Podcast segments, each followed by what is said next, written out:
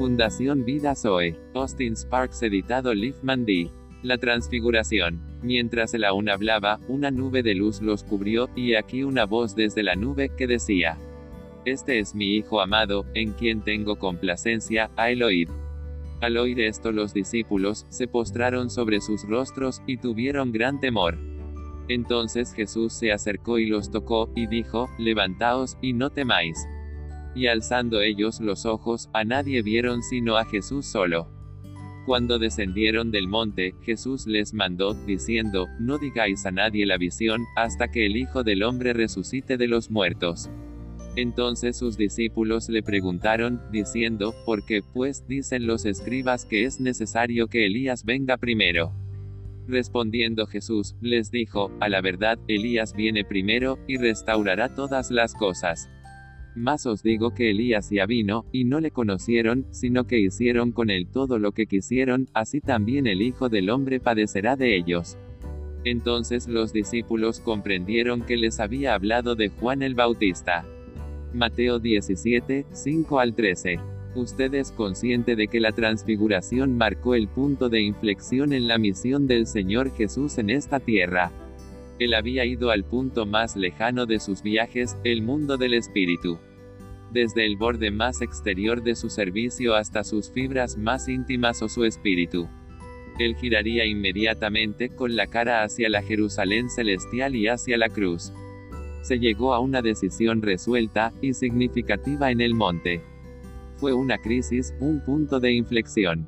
Podríamos decir que representó el corazón mismo de su tiempo aquí en esta tierra, si pudiéramos verlo. Pero, ¿qué significaba eso para él? La humanidad perfeccionada. Creo que significaba dos cosas en una. Ciertamente representó y estableció el perfeccionamiento absoluto de su humanidad. Aquí él ha alcanzado el punto de su propio perfeccionamiento como el Hijo del Hombre. Esta glorificación, esta transfiguración, fue el testimonio del cielo a su completa y perfecta humanidad recreada. Por su espíritu como hombre que en todos los aspectos, ya sea de los ataques y las tentaciones y sutilezas, y esfuerzos del infierno, la malicia, las preguntas en doble sentido de los escribas utilizando poder condenarlo por cualquier respuesta, sea correcta o incorrecta usando la ley como arma y lo que no triunfó nunca. Triunfó completamente en todos los aspectos por la vida de Dios en él. Si reflexionamos vemos la palabra, sin pecado. Pero podemos decir esto, que la suma del pecado, desde el principio en el jardín hasta el final, para con Dios, es la ruptura de la comunión con Dios a través de la desconfianza o deslealtad. Esa es la esencia misma del pecado. Todo estaba concentrado en el, el hombre, desde todos los ámbitos, si por algún medio, de alguna manera, se podía hacer una brecha entre él y Dios.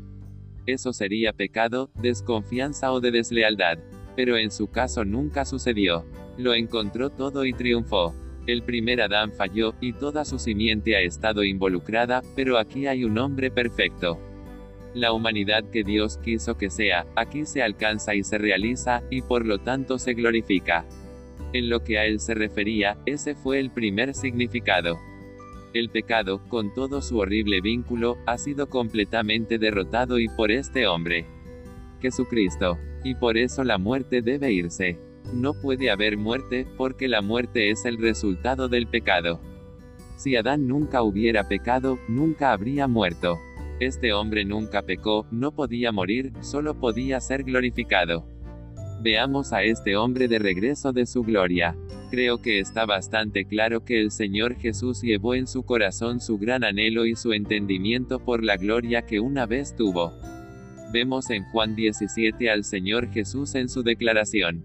Padre, glorifícame a ti con la gloria que tuve contigo antes de que el mundo fuera. Gloria, gloria y más gloria es la lealtad, confianza o fe, y está disponible en Jesucristo por su Espíritu Santo.